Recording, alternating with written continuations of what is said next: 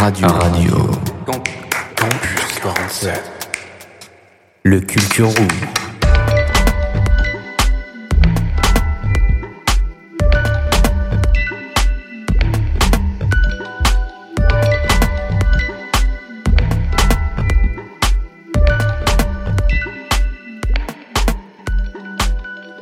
Bonjour à tous, aujourd'hui est un jour spécial, ou plutôt un mois, car aujourd'hui c'est une émission spéciale La Voix de la Femme. On a reçu des podcasts de Camille de l'association Maison Montesquieu qui voulait vous partager des interviews sur les femmes retraitées. J'espère que ça vous plaira et bonne écoute.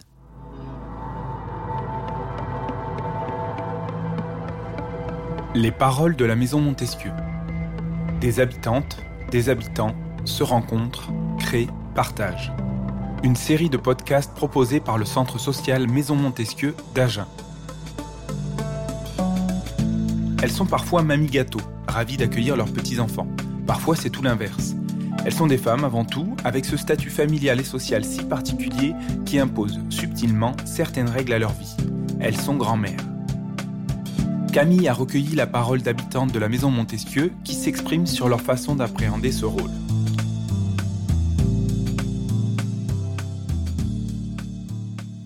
Alors, mon rôle de grand-mère, c'est d'apporter d'abord de l'écoute à mes petits, beaucoup d'amour.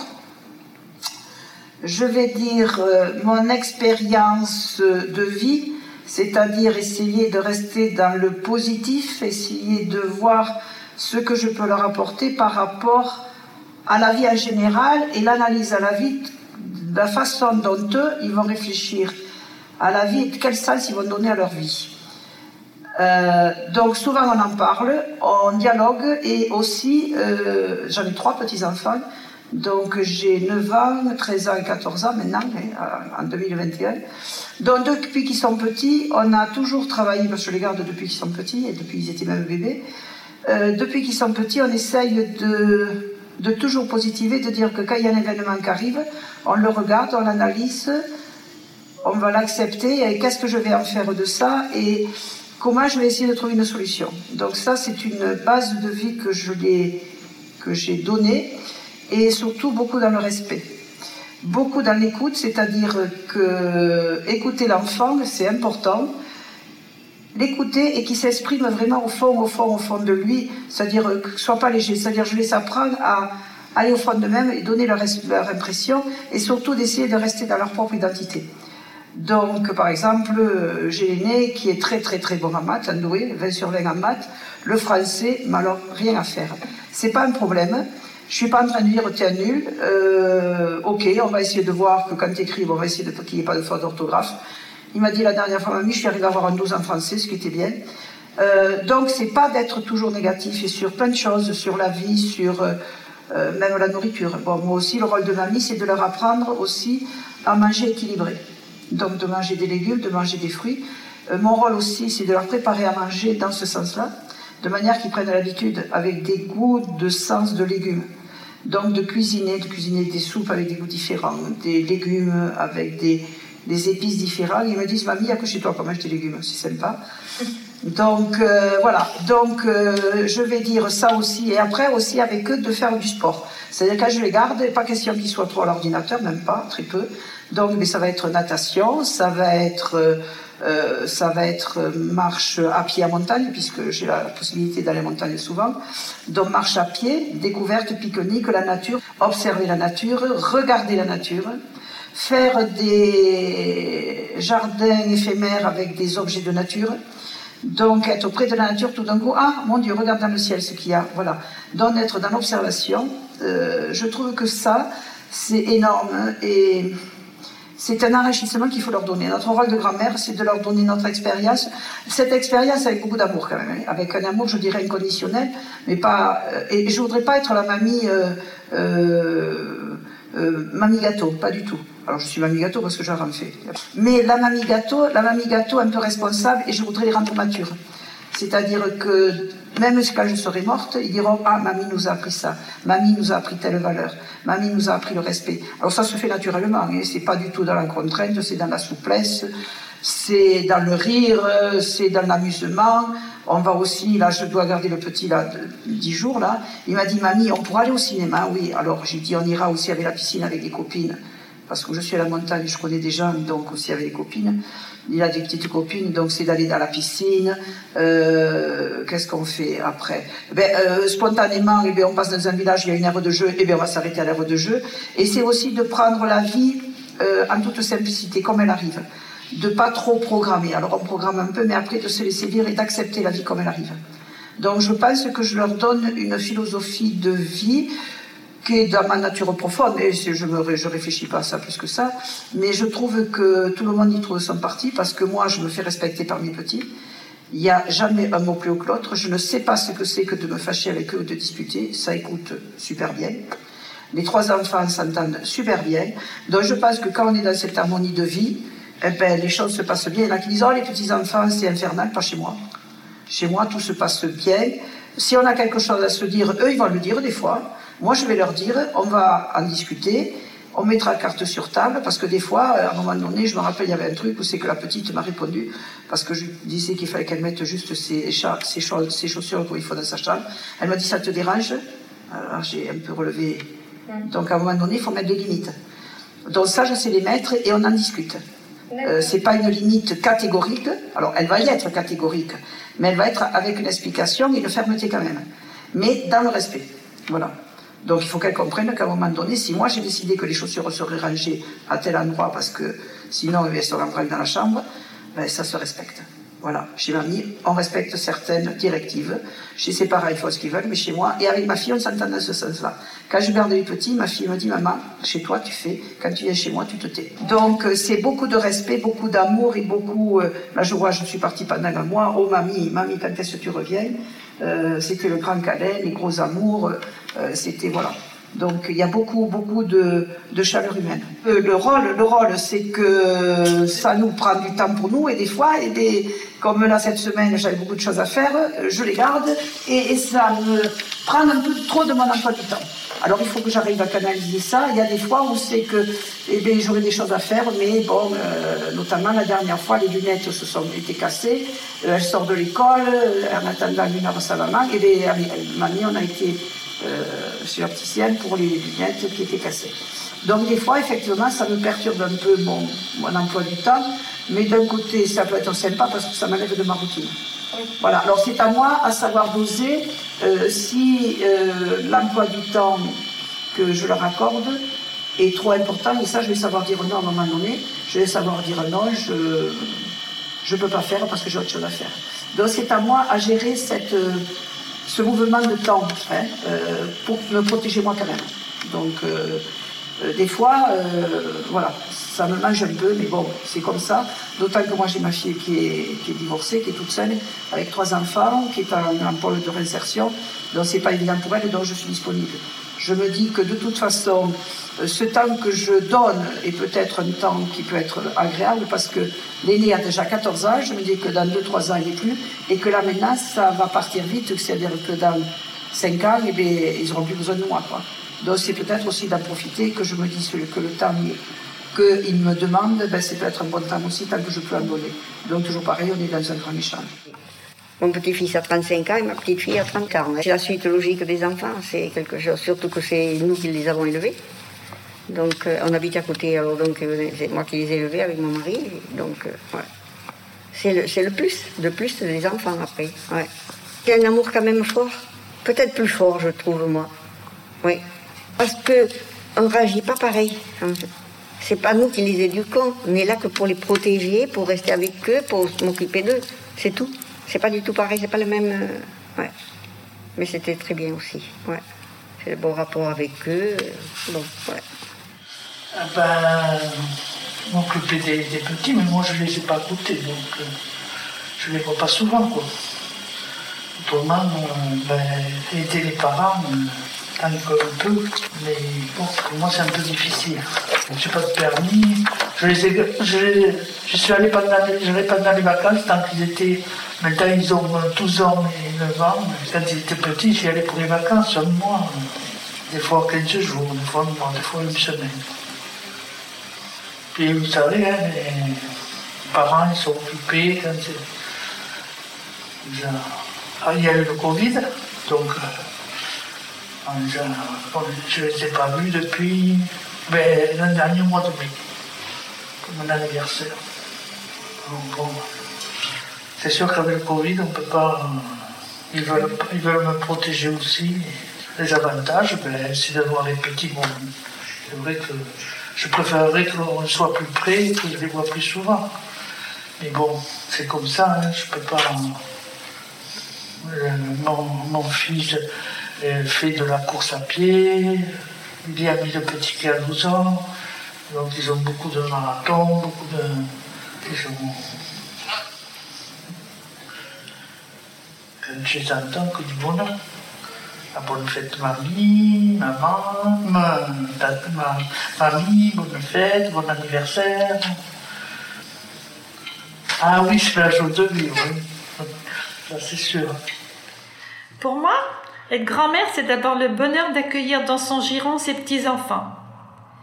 Mais si les soucis du quotidien submergent cette grand-mère, et si en plus elle doit s'occuper des gamins, ce n'est pas un long fleuve tranquille. Très vite, les bambins potelés s'allongent et c'est là qu'il faudrait être pédagogue, vigilant, contribuer à leur éducation, sans prendre la place des parents. Quand ceux-ci ne sont pas assez présents, les préados s'émancipent à leur façon, et les conseils de la grand-mère, les proverbes, les dictons sont d'un autre temps. Enfin, on fait de son mieux.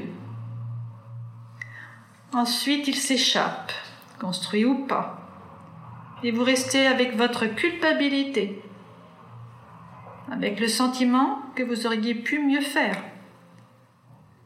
Quand vous vous décidez à prendre de leurs nouvelles, car vos soleils en sont avares, ils ne sont pas très loquaces. Mais ce n'est pas grave. On parle à moi, les grand-mères, disons d'être présente quand il le faut, déjà, parce qu'on n'est pas toujours, on toujours obligé d'être présente. Les enfants ont besoin de moi, d'être présente au bon moment et, d'être à l'écoute aussi, d'être très à l'écoute.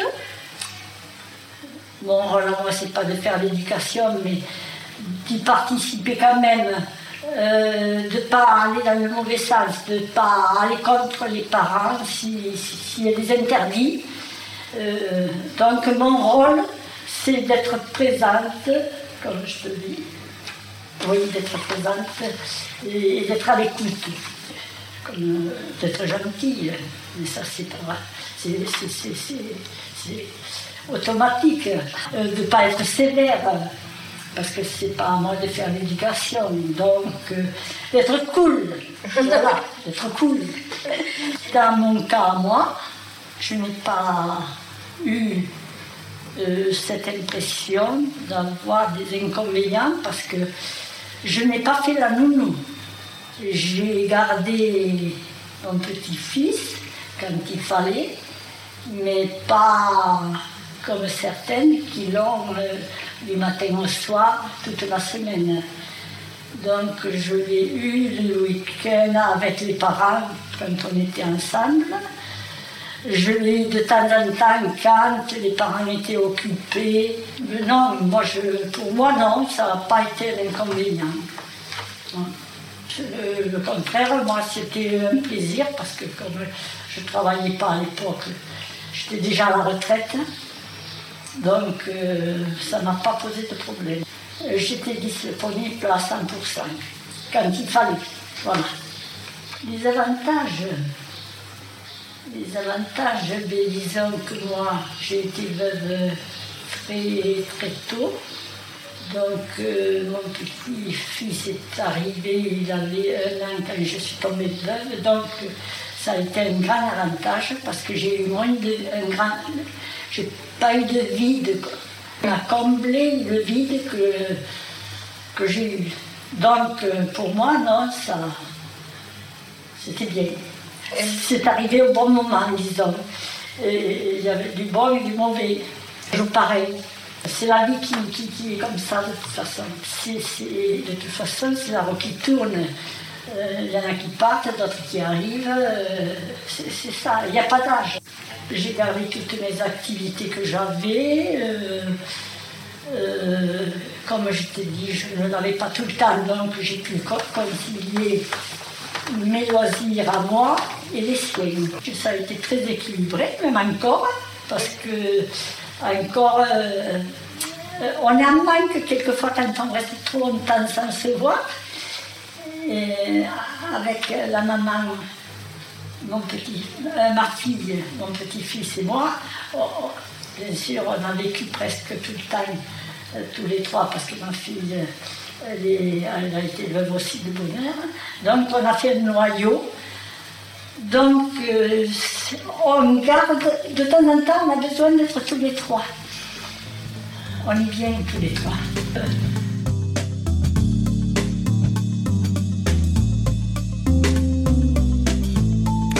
Merci à Gisèle, Cathy, Yolande, Marthe et Odile pour avoir accepté de partager avec nous leur expérience de grand-mère.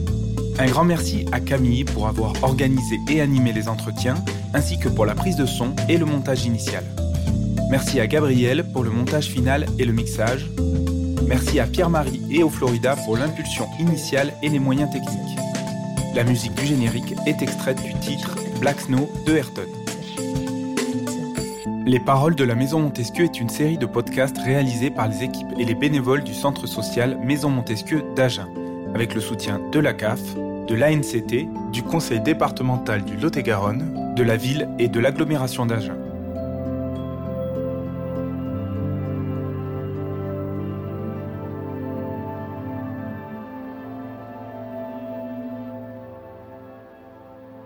On va s'écouter tout de suite Superwoman d'Alicia Keys et on se retrouve tout de suite après. RC47.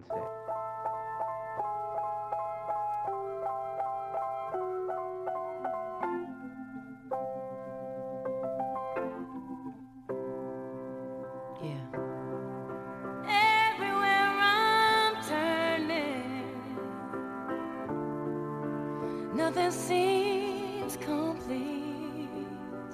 I stand up and I'm searching for the better part of me. Yeah, yeah, yeah, I hang my head from sorrow so much. State of humanity. What's up?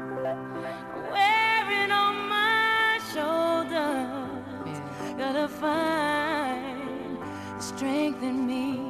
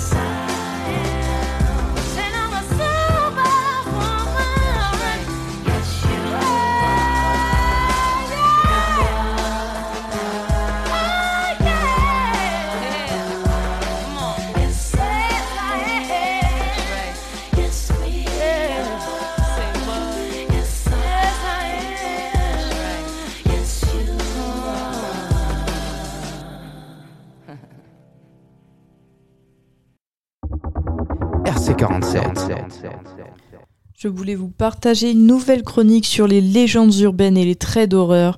Alors laissons place à la chronique Scary Story. RC47.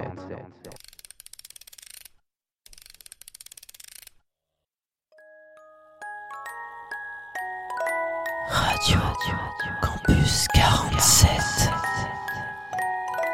présente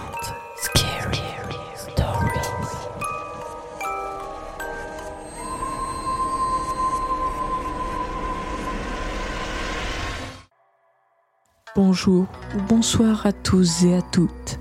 C'est Gwen pour une nouvelle chronique Scary Stories. Et aujourd'hui, je vais vous parler de deux légendes urbaines. Alors préparez-vous un bol de popcorn, quelque chose à boire et c'est parti. Certaines sont des légendes urbaines, d'autres font partie du folklore, d'autres encore ne sont qu'un triste rappel de la cruauté humaine, mais elles vous feront toutes frissonner durant toute la nuit. Curieusement, beaucoup de ces histoires possèdent leur propre version dans chaque pays. Commençons dès maintenant par le Japon.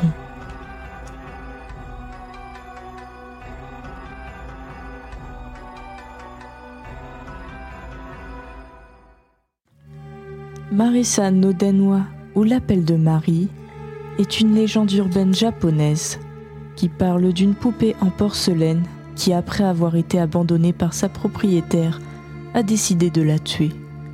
Au fur et à mesure qu'elle se rapproche de sa victime, à chaque pas qu'elle fait, la poupée appelle la jeune fille pour la saluer. Ce début d'histoire peut ressembler à une blague, mais celle-ci prend une tournure de plus en plus sombre. Une famille déménage et leur fille jette une poupée en porcelaine qu'elle avait appelée Marie. Cette nuit-là, la jeune fille reçoit un appel. Bonjour, c'est Marie. Je suis à la décharge maintenant. La fille raccroche, mais le téléphone sonne à nouveau. Bonjour, c'est Marie. Je suis à l'épicerie du coin maintenant. Le téléphone sonne une troisième fois. Et une voix dit Bonjour, c'est Marie. Je suis juste devant ta maison maintenant. La jeune fille trouve le courage d'ouvrir la porte d'entrée, mais ne voit personne. Cela doit être une blague, se met-elle à penser, mais le téléphone sonne à nouveau. Bonjour, c'est Marie. Je suis juste derrière toi. Vous connaissez sûrement Koshisake Ona, cette femme à la bouche fendue. Il s'agit d'une des légendes urbaines la plus connue et la plus populaire au Japon, mais aussi dans le reste du monde. Littéralement, Koshisake Ona signifie la femme à la bouche fendue. Il s'agit du fantôme d'une femme bafouée, défigurée, qui a été tuée par son mari, un samouraï jaloux. L'histoire se déroule plusieurs siècles avant l'ère Heian au Japon. La femme est décrite comme très jolie, mais peu fidèle à son mari. Son époux, se sentant déshonoré et trahi après les tromperies de sa femme, décide alors de la mutiler et puis de la tuer.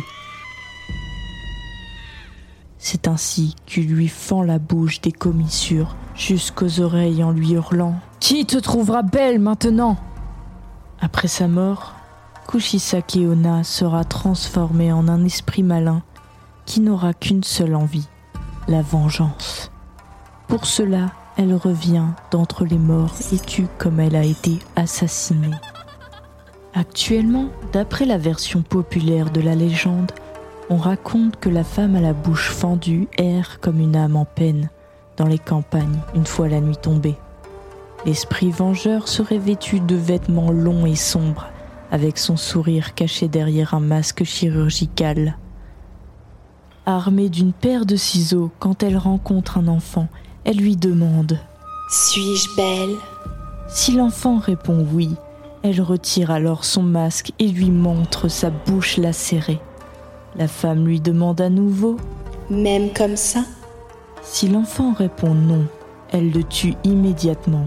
Au contraire, s'il répond oui, alors Kushisake Ona le raccompagne chez lui et le tue devant la porte de sa maison. Il existe d'autres versions de la légende dans lesquelles la jeune femme s'attaque plutôt aux hommes, ou bien la solution pour échapper à sa vengeance est de lui répondre qu'elle n'est ni belle ni laide, ou de lui retourner ses questions, ce qui la fera fuir. Et voilà deux histoires pour une nouvelle chronique qui se nomme Scary Stories. J'espère qu'elle vous aura plu, mais faites bien attention et regardez sous votre lit. Qui sait il y a peut-être un monstre qui s'y cache.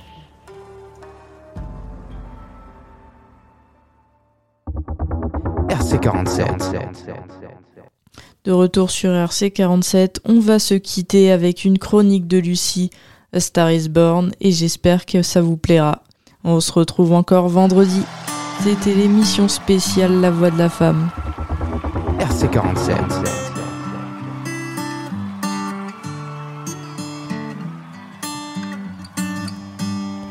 Bonjour et bienvenue dans cette chronique. C'est Lucie.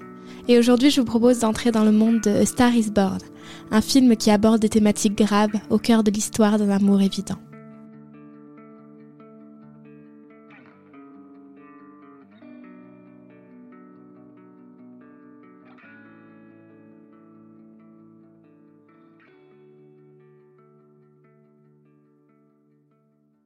Jackson est un chanteur de country très apprécié par son public, mais dévoré par de graves problèmes d'alcool et de drogue. Après un concert, il termine la soirée dans un bar de drag queen, où Ali, jeune femme passionnée par le chant et très talentueuse, performe de temps à autre. Les deux artistes tombent très amoureux et se mettent à partager la scène de Jackson, ce qui propulse Ali dans sa carrière.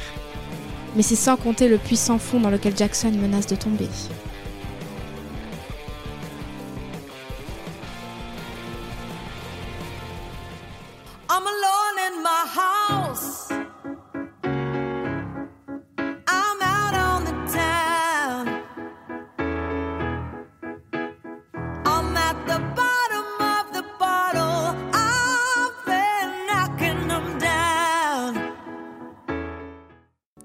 Le film Star is Born, réalisé par Bradley Cooper, est une des réadaptations d'un ancien film américain du même nom, sorti en 1937 et réalisé par William Wellman. Dans la version originale de l'histoire, le couple protagoniste ne se nomme pas Ali et Jackson, mais bien Esther et Norman.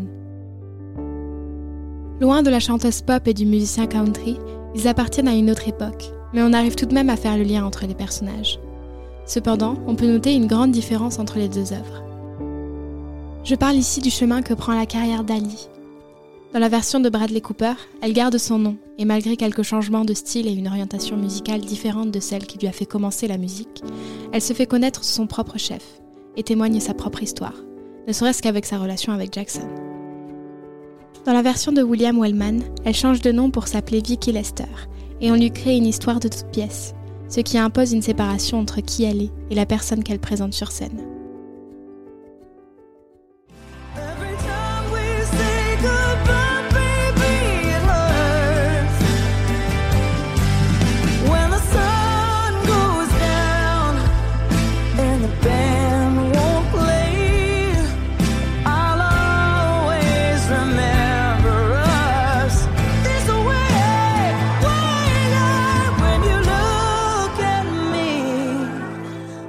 The whole world fades. I'll always remember. La première fois que j'ai regardé ce film, je l'ai vu au cinéma. Pour être, je l'avoue, légèrement puriste sur les bords, la VF de ce film est plutôt bien exécutée. Ça ne m'a pas gêné, mais ça ne m'a pas non plus empêché de le regarder en anglais par la suite. Et quel jeu d'acteur Ce film est excellent en tout point, et je vais vous expliquer pourquoi je suis de cet avis. Mais avant ça, j'aimerais vous parler de ce qui est reproché à ce film. Beaucoup m'ont dit qu'ils n'avaient pas aimé ce film parce qu'ils l'avaient trouvé trop long, qu'au cœur de l'intrigue, on pouvait s'ennuyer. Et je dois vous dire que je comprends, parce que la première fois que je l'ai vu, j'ai ressenti la même chose. Mais le sentiment a été de courte durée, et j'ai compris à la fin du film que le silence, les moments de vide et les moments simples, qui peuvent paraître dénués d'intérêt, font toute la beauté de ce film. En effet, A Star is Born utilise très peu de musique en dehors de celle de Jackson ou d'Ali. La plupart du temps, on entend le silence de la vraie vie, et avec ça, les interactions suivent. Dès le début, il y a un profond réalisme dans les échanges entre les personnages. Ali parle et son père surenchérit alors qu'elle n'a pas fini sa phrase. Elle discute avec Jackson et ce dernier lui demande de répéter parce qu'il n'a pas bien entendu. Dans le théâtre comme dans le cinéma, c'est très difficile de parler les uns sur les autres. Ça, ce ne sont que des détails, mais je pourrais citer des exemples un peu plus concrets, comme la première fois d'Ali et Jackson, loin d'être idéal ou glamourisé, ou encore une scène où Jackson se fait aborder par un homme devant Ali, ce qui la met hors d'elle. Je ne me suis personnellement pas sentie gênée par l'absence de dentelle dans Star is Born, tout simplement parce que pour moi, ça n'enlève rien à la grâce de l'histoire, bien au contraire. Elle ne peut être pas romancée, mais elle est bel et bien romantique, et son réalisme lui donne un caractère unique et spécial. Les personnages sont empreints d'une humanité authentique et vibrante.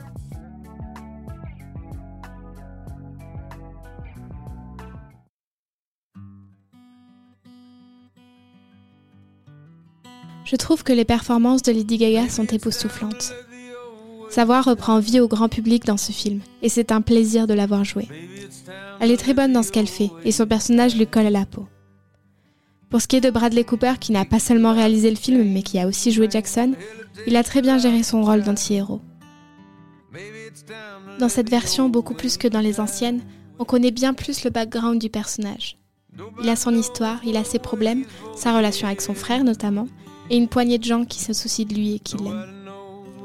Le public peut alors davantage se mettre à sa place et s'attacher à lui. D'autant plus qu'on va pas se mentir, le personnage de Norman, contrairement à celui de Jackson, a un petit côté macho dont on pourrait se passer très facilement. Bref, j'ai adoré ce film. Je pense qu'il s'agit d'un de mes préférés. Il a tout ce que j'aime. Une histoire d'amour remplie de sens, un aspect psychologique creusé, des problématiques réelles et intéressantes, et il a ce caractère unique que les films peuvent avoir. Un lâcher-prise de la bienséance, des idées reçues, et un plongeon dans une vision artistique et subjective. J'aime les films où les personnages ne sont pas tout blancs ou tout noirs. Et j'espère qu'après cette chronique, vous aurez envie de le voir ou de le revoir et de le considérer dans toute sa beauté. Sur ce, je vous souhaite une excellente journée ou bien soirée, tout dépend l'heure à laquelle vous avez écouté cette chronique, et je vous dis à la prochaine pour de nouvelles analyses. Looking down and laughing out of ways. Nobody speaks to God these days.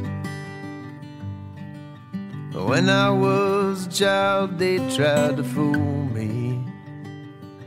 Said the worldly man was lost and that hell was real. Well, I've seen hell in Reno, and this world's one big old Catherine wheel spinning still. Maybe it's time to let the old ways die. Maybe it's time to let the old ways die. It takes a lot to change your plans, hell, a train to change your mind. Maybe it's time to let the old ways die. Oh, maybe it's time to let the old ways die.